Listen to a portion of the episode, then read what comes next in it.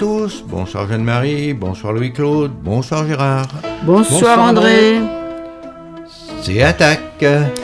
Et oui, c'est Attaque 18, le groupe Attaque de la région de Bourges, qui vous parle sur Radio Résonance 96.9, tous les quatrièmes vendredis du mois. Et que dit-on chez nous?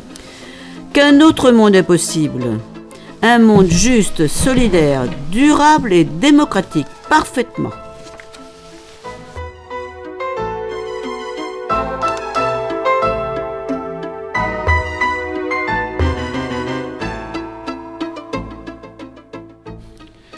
Après une séquence d'actualité et la chronique de notre ami Louis-Claude, nous allons rediffuser l'entretien que nous ont accordé euh, Franck et Emmanuel Carré de l'association Médina il y a deux mois. Ça reste malheureusement d'actualité. Après le livre du mois, nous aurons quelques dates de l'agenda militant, du Cher, le tout entrecoupé de chansons, comme d'habitude.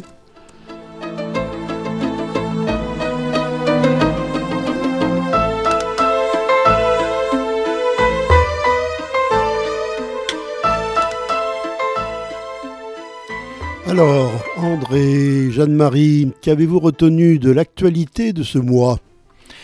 Eh bien, encore et toujours Gaza. Depuis deux mois et demi, toujours les mêmes informations. Des bombardements massifs par l'aviation et l'artillerie israélienne. Et on compte les morts. On en serait à plus de 20 000, en plus des 7 000 disparus et des 50 000 blessés. En majorité des femmes et des enfants, parce que les enfants sont très nombreux dans cette population gazaoui qui est très jeune. 1 500 000 personnes se massent sur quelques dizaines de kilomètres carrés au sud de cette bande de 40 km de long sur 10 de large. Notons au passage que l'armée israélienne, la mieux équipée et de loin la plus puissante du Moyen-Orient, et l'une des meilleures du monde, n'a pas encore réussi, après deux mois de combats acharnés, à faire la conquête de ce minuscule territoire. On a salué l'héroïsme des combattants ukrainiens, pourquoi ne pas saluer l'héroïsme des combattants gazaouis qui ne sont pas tous, et de loin, de très loin, des membres du Hamas ou des sympathisants, comme le laissent entendre les Israéliens. Bon, cela ne doit pas, non, bien sûr, nous empêcher de condamner les crimes du Hamas quand ils les ont commis. Comment ne pas voir que cet acharnement meurtrier contre le peuple palestinien va faire naître dans le monde arabe et dans les pays du Sud en général une haine farouche contre Israël et les États-Unis, et par ricochet contre l'Occident tout entier. Comment ne pas voir que c'est du pain béni pour les antisémites de tout poil, qui voilà une occasion en or de vomir leur haine des Juifs? Il est vital de dire et de répéter oui, on peut et on doit condamner à la fois l'État d'Israël et l'antisémitisme. N'assimilons pas les Juifs à ce que fait Israël en leur nom, et faisons connaître la, position de l'Union juive française pour la paix. Voilà ce qu'ils disent dans leur bulletin, qui évidemment a été rédigé avant le déclenchement de la guerre. Il pose la question qui sommes-nous? Né en 1994 de la volonté d'une expression juive sur les conditions d'une paix juste au Proche-Orient, l'UJFP est une association juive laïque rassemblant des adhérents porteurs d'une voix juive aux histoires et aux parcours diverses. Nous nous impliquons dans la lutte contre le racisme sous toutes ses formes. Nous refusons les équations juif égale sioniste, israélien égale sioniste, judaïsme égale sionisme. Rappelons que le sionisme, idéologie coloniale et nationaliste, a historiquement été rejeté par les principaux courants religieux et politiques juifs. En France, la perception du public est faussée par l'activisme pro-israélien du CRIF, qui est loin de représenter l'ensemble des juifs français. Le sionisme aboutit à la création de l'État d'Israël en provoquant la Nakba, entre parenthèses, hein, c'est la catastrophe en arabe. L'expulsion, c'est-à-dire l'expulsion de 700 000 Palestiniens et la destruction de plus de 500 villes et villages. Cet État se revendique désormais officiellement comme État-nation du peuple juif. Il poursuit méthodiquement et violemment sa conquête de la totalité de la Palestine, en réprimant toute révolte de la population autochtone et en fragmentant la société palestinienne en multiples enclaves et statuts juridiques différents. Les Palestiniens d'Israël sont des citoyens de seconde zone, Jérusalem et le Golan sont annexés, la Cisjordanie est occupée, colonisée, étranglée par le mur de séparation et les checkpoints. Le respect des droits du peuple palestinien, y compris le droit au retour des réfugiés, son droit à l'autodétermination et la réparation des torts qu'ils ont subis sont des conditions indispensables pour une paix durable au Proche-Orient. Je rappelle que c'est l'UJFP, l'Union juive française pour la paix, qui vient de faire la déclaration que je vous ai lue. Eh oui, ce sont bien eux, les artisans de paix et les porteurs d'espoir. Écoutons-les. On peut aller sur leur site www.ujfp.org www.ujfp.org. D'autre part, euh, demain samedi à 14h30, euh, comme depuis plusieurs semaines, depuis le début de la guerre, euh, rassemblement pour un cessez-le-feu immédiat devant l'ancienne maison de la culture de Bourges. Autre chose, comme il y a huit ans, lors de la COP 21, les négociateurs se sont mis d'accord à l'arrache sur un texte qui présente une avancée notable. L'accord de Paris stipulait qu'on s'engageait à ne pas dépasser un réchauffement de 2 degrés et si possible 1,5 degré à la fin du siècle. Huit ans après, on se préoccupe enfin de la principale cause de ce réchauffement, les énergies fossiles. L'accord prévoit que les États s'engagent, écoutez bien la formule, à transitionner hors des dites énergies. Aucun calendrier, aucun contrôle, aucune mesure contraignante il est probable que, comme pour l'accord de Paris, les États prendront bien quelques mesures, mais absolument pas au niveau des enjeux et de l'urgence. Total et ses semblables n'ont pas trop de soucis à se faire. On va clairement vers le scénario trop peu, trop tard, que dénonce le dernier rapport du Club de Rome, dont nous allons dire quelques mots tout à l'heure. Dans le numéro du journal Le Monde du mardi 19, une spécialiste du droit international, dit que ce serait le moment de transformer ce droit, car c'est indispensable pour sortir des énergies fossiles. Or, ce droit protège aussi bien les investissements soutenables que ceux qui ne le sont pas. De même se pose le problème des subventions aux énergies fossiles, euh, qui, d'après le Fonds monétaire international, ont, atteint 7 euh, 000 milliards de dollars en 2023. Et eh oui, globalement, les États subventionnent bien davantage les énergies fossiles que les énergies renouvelables. De même, un projet de traité de non-prolifération des énergies fossiles avait été présenté en 2019 par une société civile et soutenu par quelques rares gouvernements, en gros les États insulaires, auxquels est venue se joindre la Colombie. Il propose la fin de l'exploitation des nouveaux gisements, la diminution de ceux existants, et la mise en place d'un fonds de transition permettant d'accompagner les pays vulnérables dans le développement d'activités plus soutenables. Soyons réalistes, ces mesures ne seront prises par les gouvernements que quand les citoyens, par leur vote et leurs actions, les y obligeront. Merci Jeanne-Marie. Et maintenant, euh, avec Louis-Claude, c'est à vous pour la chronique. Eh oui.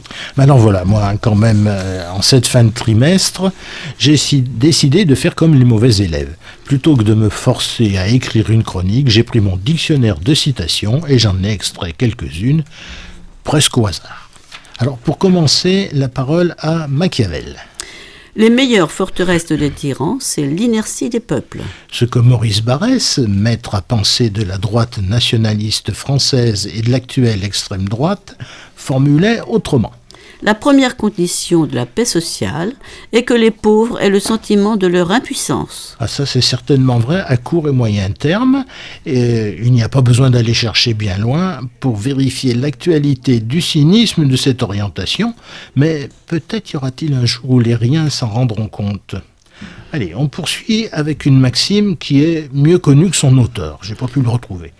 Un pays de moutons finit toujours par élire, par élire un gouvernement de loups. Oui, alors beaucoup plus étoffée, la version d'Octave Mirbeau.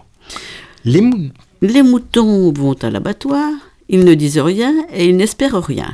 Mais du moins, ils ne votent pas pour le boucher qui les tuera et pour le bourgeois qui les mangera. Plus bêtes que les, bêtes, plus moutonnier que les moutons, l'électeur nomme son boucher et choisit son bourgeois. Il a fait des révolutions pour conquérir ce droit. Bon, alors le second degré culmine avec l'ironie grinçante de la dernière remarque, c'est sûr, mais si on songe aux résultats d'élections récentes sur la planète, il est permis de souscrire à quelques-unes de ces remarques fort pessimistes. Les succès internationaux de l'extrême droite, de la Finlande à l'Italie, de la Bulgarie à l'Argentine, sans oublier ni Poutine ni Trump, nous invitent à observer avec beaucoup d'attention les conséquences de ces résultats sur le sort des électeurs les plus modestes. Alors, un avertissement. Moutons et brebis hexagonaux, protégez votre laine et vos gigots. En votant, songez que les bouchers ne vivent pas tous hors de nos frontières et que certains vous attendent peut-être à la sortie de l'isoloir. Alors, on continue. Impossible d'oublier Georges Orwell. En ces temps de tromperie universelle, dire la vérité devient un acte révolutionnaire. Il a bien écrit tromperie et pas tromperie. Parce que vous imaginez ce que pourrait être une tromperie universelle Allez, quant à Albert Einstein, toujours pédagogue, illustre son propos avec une bonne dose d'humour. Le monde peuplé est de génie, mais si on juge un poisson sur sa capacité à grimper à un arbre, il passera sa vie à croire qu'il est stupide. Et oui, monsieur le ministre de l'Éducation nationale devrait mériter cette, méditer cette remarque avant d'instaurer redoublement et groupe de niveau et se demander si PISA ne serait pas un test d'alpinisme réservé aux poissons. Allez, encore une autre. Les chasseurs ont un rôle à jouer en matière de police de proximité.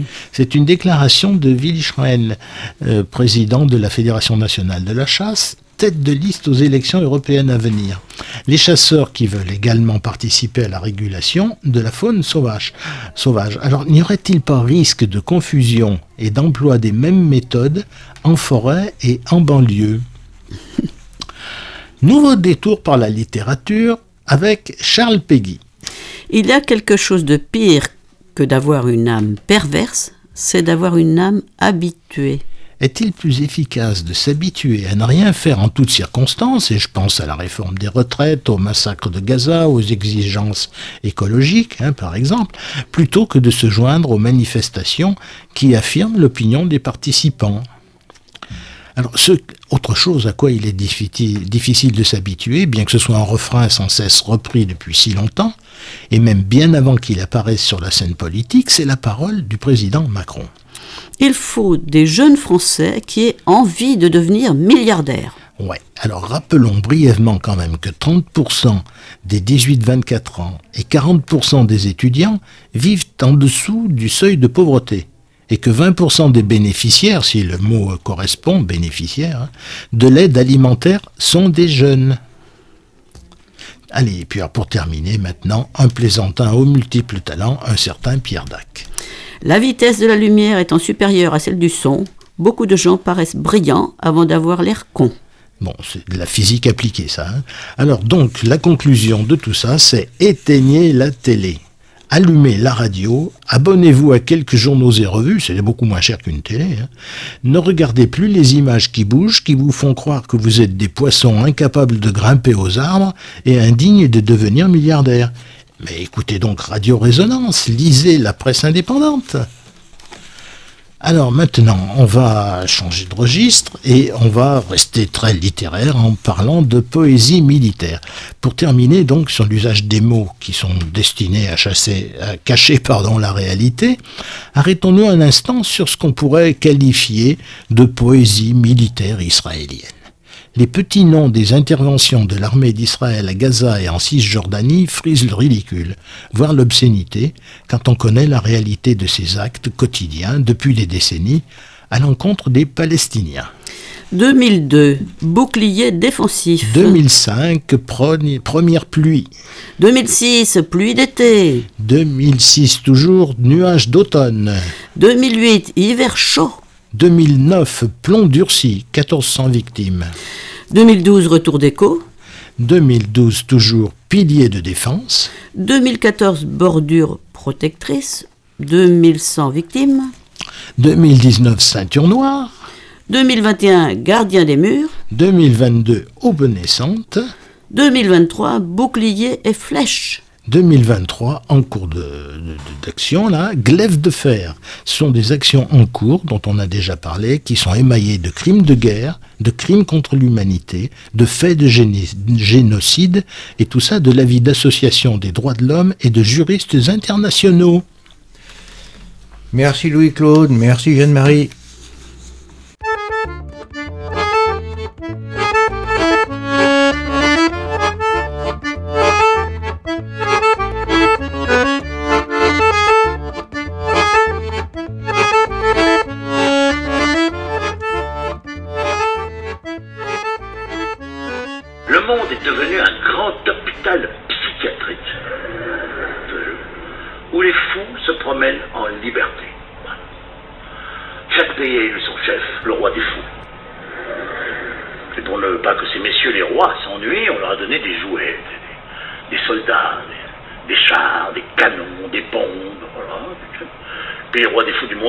s'invitent entre eux pour jouer.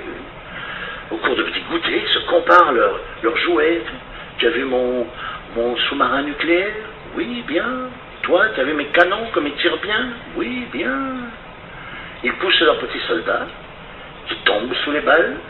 Quand il n'y en a plus, ils les remplacent.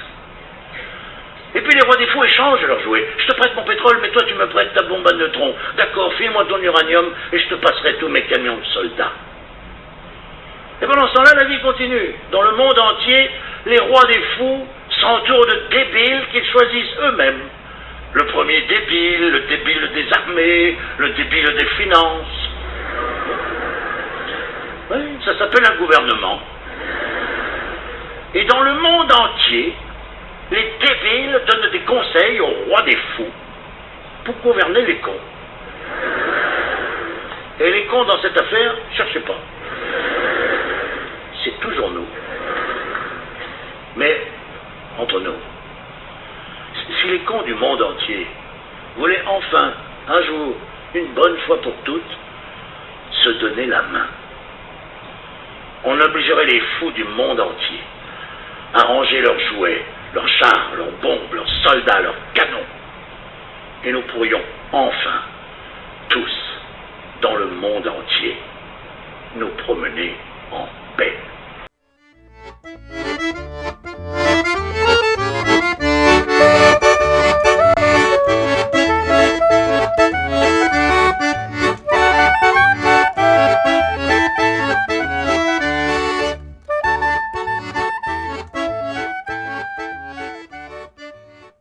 sur Radio Résonance 96.9 et vous écoutez l'association Attaque 18 pour son émission mensuelle de décembre.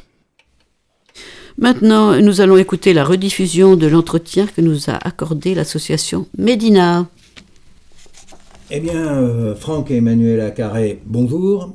Euh, bonjour. Vous, êtes euh, tous les deux membres fondateurs de l'association Médina. Est-ce que vous pouvez nous parler un peu de cette association? Oui, alors en quelques mots, donc l'association Médina, qui a été déposée à Bourges en avril 1998, donc 25 euh, ans d'existence, est une association de solidarité internationale, loi de 1901, dénuée de toute appartenance religieuse et de toute euh, appartenance politique également, avec trois axes d'intervention. L'accès à l'eau potable, le soutien à l'enfance et la santé. Nous avons travaillé dans un certain nombre de pays.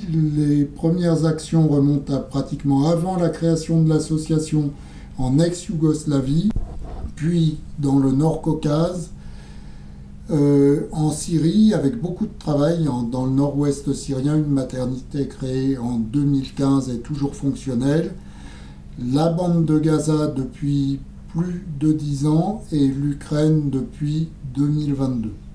Oui, vous êtes intervenu assez fortement en Ukraine avec, euh, je crois, l'installation de deux euh, blocs opératoires.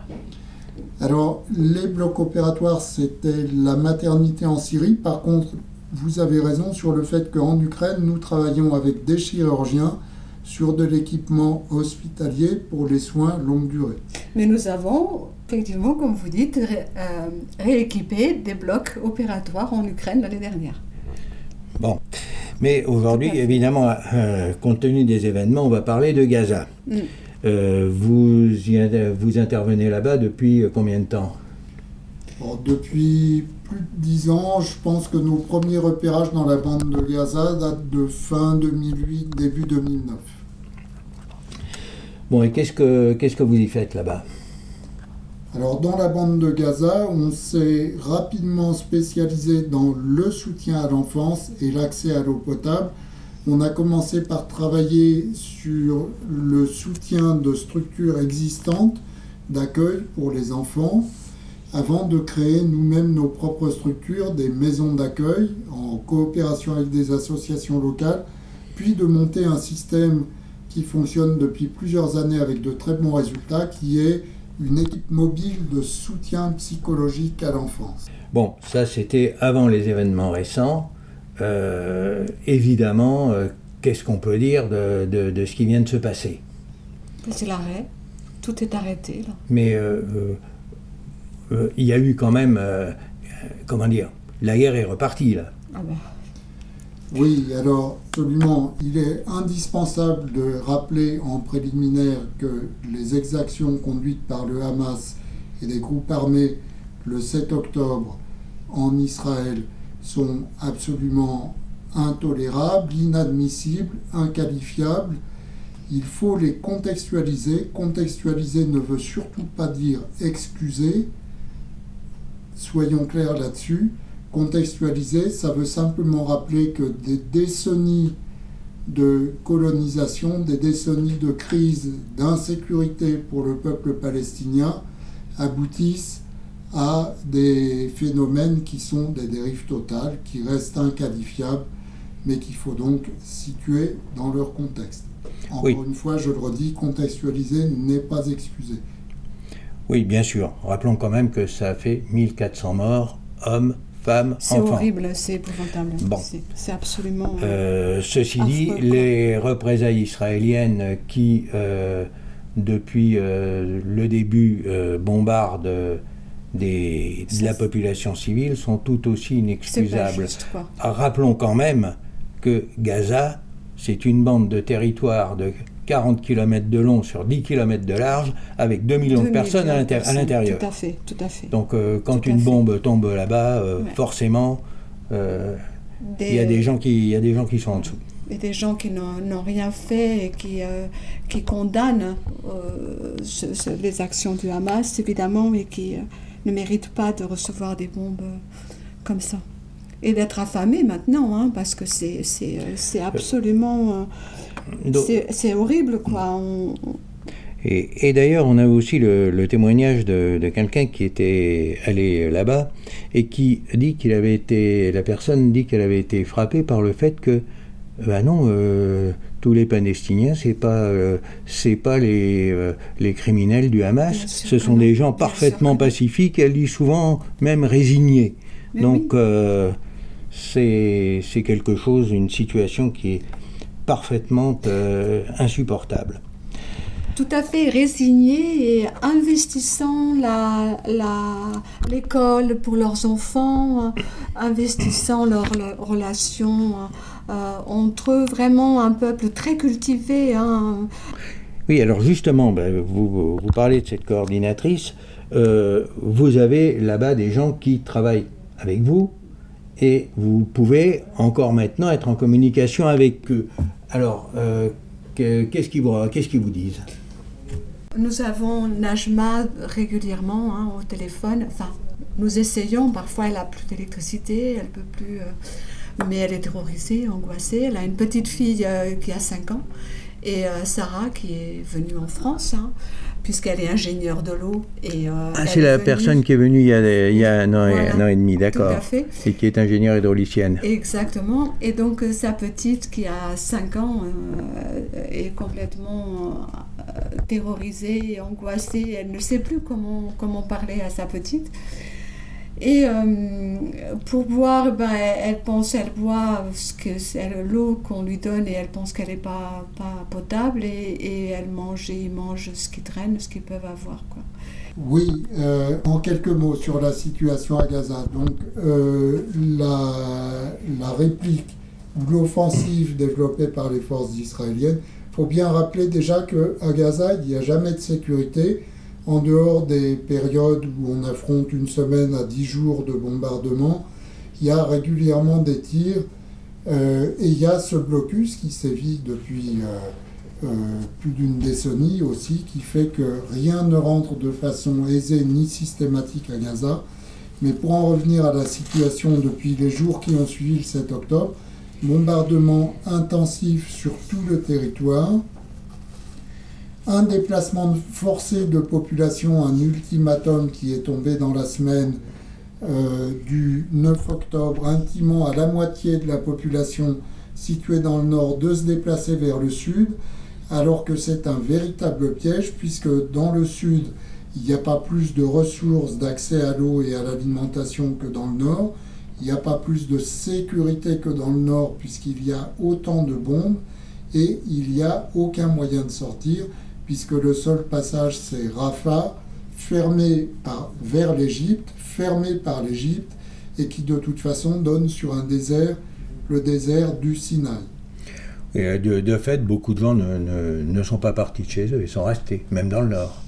Absolument, tout à fait. Il y a des gens qui sont restés à Gaza ou à Jabalia, soit par absence de possibilité de fuir, soit en analysant logiquement les choses, une logique du pire en quelque sorte, pour dire ici on reçoit des bombes, mais si on part, on va être en, insécurité pendant le déplacement et on recevra autant de bombes là-bas. Juste un mot sur le fuel, parce que c'est une des carences qui frappe la bande de Gaza. Ça peut paraître anecdotique, mais attention, on a énormément de production d'électricité par générateur électrique. On a énormément de dispositifs d'assainissement de l'eau qui ont besoin d'électricité. Plus de fuel, plus de générateurs, plus de générateurs, plus rien. Plus rien pour les hôpitaux non plus, plus d'électricité pour les couveuses, les blocs opératoires. Le synonyme, c'est la mort. Euh, je veux rajouter que euh, les, les, Palestiniens, s'ils partent, euh, ils, ils, savent qu'ils ils ne pourront pas revenir. ils ont, pendant des générations, ils ont donné la clé, le symbole de la clé du retour. Et voilà quoi, donc partir pour aller où et on ne pourra plus jamais revenir chez nous parce que c'est ce qui s'est passé depuis des décennies et des décennies. Oui, donc euh, une situation euh, qui, euh, en particulier, avec ce, que vous disiez sur le, carburant, alors qu'Israël, bien sûr, a coupé l'électricité, puisqu'une partie de l'électricité de Gaza venait d'Israël, et qui, en, empêchant l'arrivée de carburant, empêche la production d'Israël avec d'électricité pardon avec des, générateurs, hein, des groupes électrogènes, euh, et euh, qui va amener, en particulier dans les hôpitaux, la mort de, centaines ou de milliers de gens. Absolument, et ça c'est à très brève échéance, il y aurait plus de carburant à la fin de la semaine en cours. Je, voudrais juste rajouter quelque chose. Euh, nous a, nous a, ça fait cinq ans hein, qu'on ne peut plus aller euh, à Gaza. On y allait régulièrement pour faire des évaluations, voir les projets. Donc depuis cinq ans, on n'arrive pas à y aller. J'ai eu la chance de pouvoir rencontrer un psychiatre, euh, des psychologues, puisqu'on avait fait le projet d'aide de, psychologique à l'enfance et nous avait aidés il nous a dit euh, que les Israéliens et eux, ils étaient les mêmes. C'est le même peuple, il me disait. Nous sommes les mêmes. Moi, j'ai des amis euh, israéliens. On veut la paix. Je veux simplement dire qu'il y a des Israéliens qui veulent la paix. Il y a des Palestiniens qui veulent la paix. Ils ne demandent qu'à négocier. Ils sont, il y en a beaucoup, beaucoup qui veulent un territoire palestinien, un territoire israélien. Il faut juste qu'il y ait des gens qui aient cette volonté, cette volonté, et ça se fera. Il n'y a pas de raison que ça ne se fasse pas. Oui, pour ça, il faut quand même peut-être que les gouvernements occidentaux arrêtent de, se, de s'aligner inconditionnellement sur les États-Unis, qui s'alignent aussi sur Israël. Voilà. Euh, mais par contre, maintenant, euh, concrètement, qu'est-ce qu'on peut faire maintenant pour Gaza? Alors, nous, on avait un, gros. Je parle de ce que faisait l'association et de nos capacités de manœuvre. Actuellement, on ne peut plus rien faire sur Gaza et surtout pas transférer des fonds pour mener des chantiers. On avait euh, jusqu'à quelques jours avant la catastrophe un chantier, un projet eau potable en cours basé sur les écoles et on venait de terminer une première série de travaux. On est dans la cinquième année de ce projet, hein, donc ça date pas d'hier dès qu'il sera possible de reprendre une action à Gaza, nous, on va reprendre nos travaux sur l'accès à l'eau potable, voire les démultiplier. Donc là, euh, on a les contacts, les moyens et la coordination de terrain, même si on ne peut pas y aller pour reprendre une activité d'accès à l'eau à Gaza. L'accès à l'eau potable, c'est capital, c'est un bien indispensable pour la santé. La preuve, ce qui menace actuellement, faute euh, dans cette situation de privation totale d'accès à l'eau, c'est les maladies transmissibles par le souillé, euh, depuis les, diarrhées profuses qui peuvent tuer un nourrisson, jusqu'à des choses plus graves comme le choléra, la dysenterie, etc. Et euh, que pourraient faire des gens qui voudraient vous aider maintenant? Alors, il est possible d'envisager une aide financière. Nous, nous sommes des gens qui rendons strictement compte de la façon dont on utilise nos fonds et via notre Assemblée générale ouverte à tous et via les nombreux événements qu'on organise au cours de l'année. On communique régulièrement sur nos chantiers.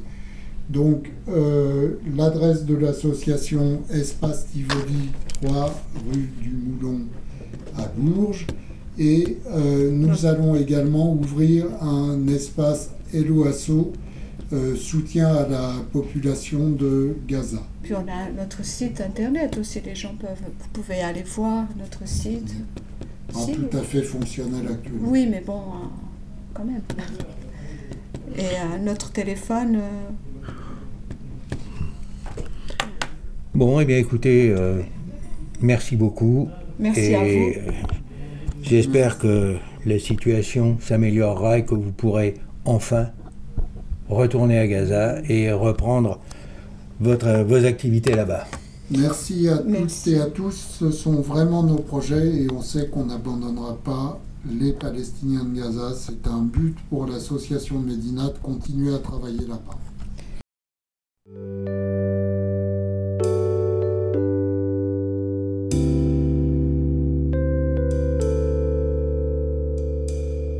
Les gestes sont les mêmes depuis la nuit des temps. Depuis que l'homme sème l'avoine et le froment, la main s'ouvre et la graine s'envole avec le vent. La terre attend sereine et le germe est patient. La vie n'est pas à vendre.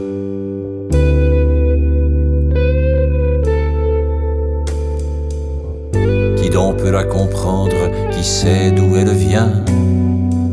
Seul un fou peut prétendre qu'il en est souverain. Elle renaît sous la cendre, à nul elle n'appartient. Têtue, fragile et tendre, elle est dans chaque grain. La vie n'est pas à vendre.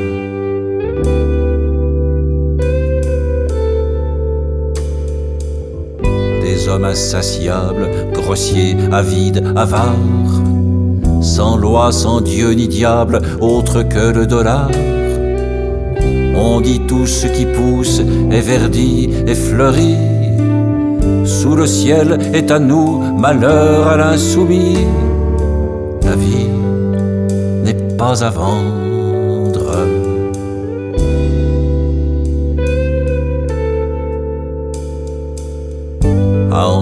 Ces gens vivants à l'âme morte.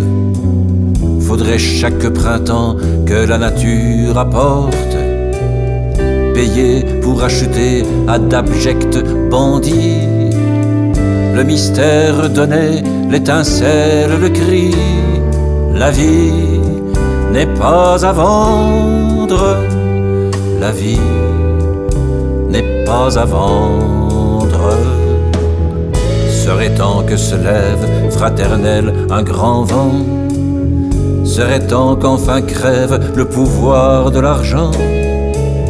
Que la seule loi qui reste soit celle du plus doux, du faible, du modeste, et qu'elle règne partout.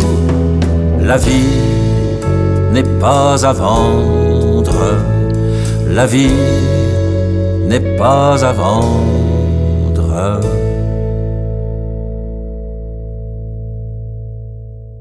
Vous écoutez l'association Attaque 18 pour son émission mensuelle et c'est sur Résonance 96.9.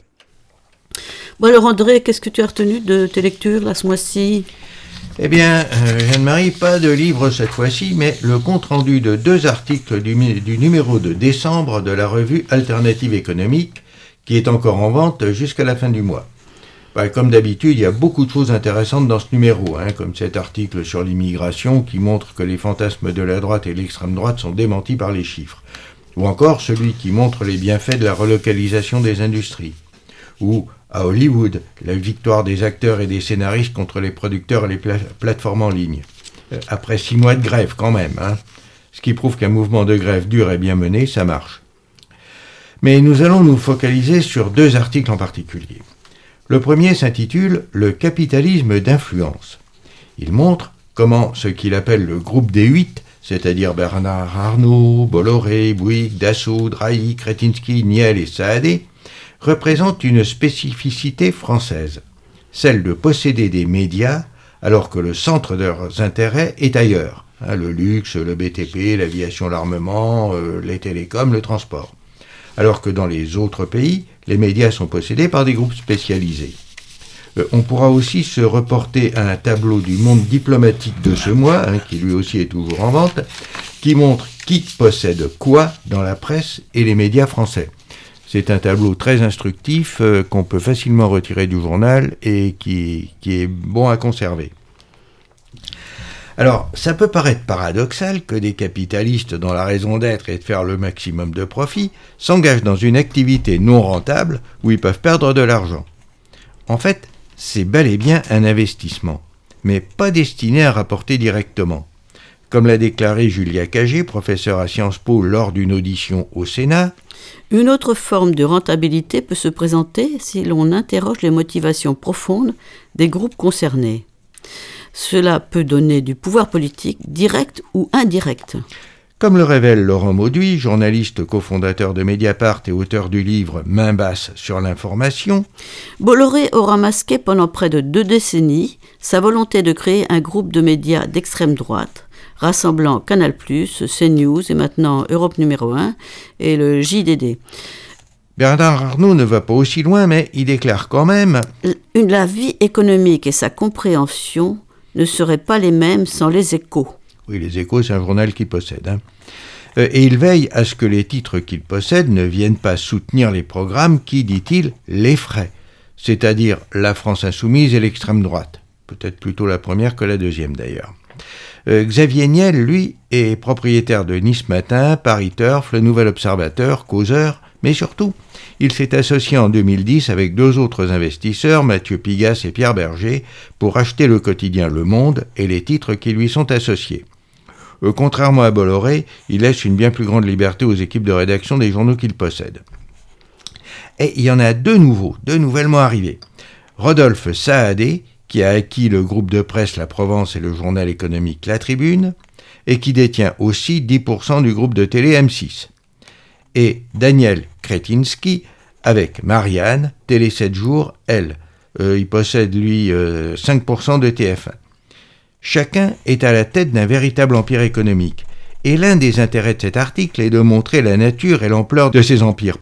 Et comment euh, Saadé et Kretinsky ont profité, le premier de la crise Covid, qui a décuplé les profits de sa compagnie de navigation. Hein, c'est quand même, euh, il possède la troisième compagnie de navigation pour les, les porte-conteneurs. Et euh, ça a vraiment décuplé les profits, hein, multiplié par 10 et même plus. et ça lui a permis de s'implanter dans les transports terrestres et aériens. Quant au deuxième, Kretinsky, alors lui, c'est la crise énergétique à la suite euh, de l'invasion de l'Ukraine qui a dopé la rentabilité de ses centrales à charbon. Il n'en possède qu'une en France, mais il en possède pas mal d'autres euh, en Allemagne et en Europe centrale. Un autre article montre comment, parallèlement aux énormes groupes d'investissement comme BlackRock, ce capitalisme familial, hein, on le voit, n'est pas mort, bien au contraire. Et comment on peut contrôler une entreprise sans avoir 51% des actions. Il suffit simplement d'être le principal actionnaire face à d'autres plus petits. Le deuxième article est une longue interview de Sandrine Dixon de Clèves, coprésidente du Club de Rome. Le Club de Rome est un groupe de réflexion international réunissant des scientifiques, des économistes, des hauts fonctionnaires, des industriels pour réfléchir aux problèmes que pose le développement de la planète. Il existe depuis 1968, mais il s'est fait connaître en 1972 par le, le rapport Meadows, intitulé Les limites de la croissance, qui montrait qu'une croissance infinie était impossible dans un monde fini. Dans le rapport qu'il vient de publier, il présente deux scénarios possibles, l'un baptisé trop peu, trop tard, qui poursuit la tendance actuelle. La diminution trop lente des émissions de gaz à effet de serre et la poursuite de l'effondrement de, la biodiversité mènent l'humanité au chaos si on n'accélère pas. L'autre, appelé pas de géant, propose une série de transformations rapides et profondes, mais économiquement, techniquement et politiquement réalistes.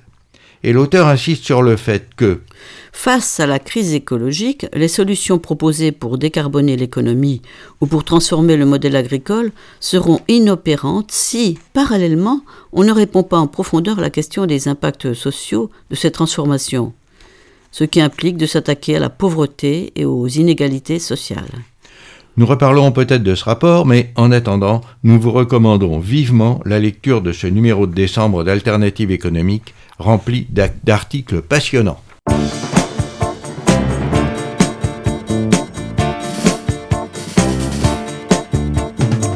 En groupe, en ligue, en procession, en bannière, en slip, en veston. Il est temps que je le confesse. À pied, à cheval et en voiture, avec des gros, des petits, des durs.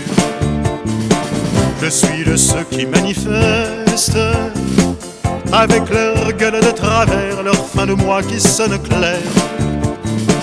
Les uns me trouvent tous les vices, avec leur teint calamiteux, leur fin de mois qui sonne creux. D'autres trouvent que c'est justice.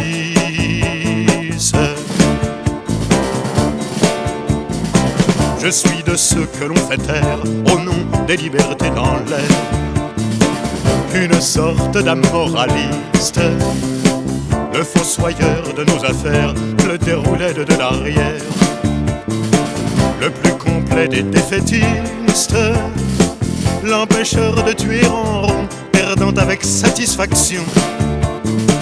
Vingt ans de guerre colonialiste, la petite voix qui dit non dès qu'on lui pose une question, quand elle vient d'un parachutiste.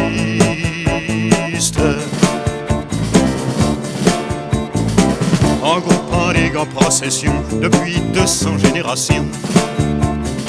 Si j'ai souvent commis des fautes, qu'on me donne tort ou raison de grèves en révolution. Je n'ai fait que penser aux autres, pareil à tous ces compagnons qui le charonnent à la nation. En ont vu défiler paroles des pèlerines et des bâtons sans jamais rater l'occasion de se faire casser la gueule. En groupe, en ligue, en procession, et puis tout seul à l'occasion, j'en ferai la preuve par S'il m'arrive, Marie Jésus, d'en avoir vraiment plein le cul je continuerai de me battre. On peut me dire sans rémission qu'en groupe, en ligue, en procession, on a l'intelligence bête. Je n'ai qu'une consolation, c'est qu'on peut être seul et con, et que dans ce cas, on le reste. Bon alors Jean, euh, Louis-Claude, quelles sont les actions en cours ou prévues pour le mois qui vient? Pour le mois et pour l'année. Donc euh, ça va se passer là en 2024, le mardi 9 janvier, café repère à Vierzon, comme souvent en début de mois. Le vendredi 12 janvier, à l'Antidote, le café associatif de la rue d'Oron. Euh, soirée zapatiste, 30 ans de lutte au Chiapas, soirée lecture et discussion autour de textes zapatiste. Alors je passe tout de suite au 24 janvier au même endroit, à l'Antidote, à 19h30. C'est retour de la série Off Investigation. C'est un documentaire critique sur la politique d'Emmanuel Macron. À travers cette enquête, la mise en lumière de grands projets politiques qui cachent actionnaires, financement et magouilles politiques. Le 15 janvier, ensuite, à la Maison des associations de Bourges, ben, il y aura évidemment le CA d'Attaque 18 qui est ouvert aux adhérents et aux adhérentes comme d'habitude. Le lendemain, mardi 16 janvier, alors cette fois-ci, on va aux Z en Gilon. Euh, et lieu à confirmer, mais enfin, vous regarderez sur le site d'attaque, ça y sera. Le lieu, c'est la salle des fêtes. Hein. C'est donc à la salle des fêtes, voilà, on a donc déjà une première nouvelle. Euh, les habitants se mobilisent contre un projet de bassine osé d'Angilon. Donc là, il faut voir ça, c'est en, en, accord avec Bassine Non Merci Berry. Euh, et puis après, bien sur la quinzaine, euh, la deuxième quinzaine de janvier, le comité citoyen d'accès aux soins fera une distribution de flyers sur les marchés de Bourges et de Saint-Amand. Donc là, euh, le détail, il suffit d'aller au marché ces jours-là, vous verrez bien qui vous dira quelle est la situation des hôpitaux et des soins en général dans la région. Merci Louis-Claude. Ben voilà, c'est tout pour aujourd'hui. Nous nous retrouverons le vendredi 26 janvier entre 18h10 et 19h sur Radio Résonance 96.9. Et malgré tout ce qui nous entoure, passez quand même de joyeuses fêtes. Et bonne année à tous La présente émission sera rediffusée demain samedi à partir de 14h. Vous pouvez aussi la réécouter en balade de diffusion sur le site d'Attaque 18 ou celui de Radio Résonance 96.9. Vous pouvez de même réagir et avoir documents et informations en allant sur notre site 18.site.attaque.org. Si vous voulez écrire, c'est Attaque 18, Maison des Associations 28 rue Gambon-Bourges. Nous avons écouté au, au, cours de cette émission Ferrat, en groupe, en ligue ou en procession, euh, Roland Magdan, Les Rois des Fous, et Michel Buller, La vie n'est pas à vendre. Au revoir à toutes et à tous et restez à l'écoute de Radio Résonance. Au revoir. Au revoir.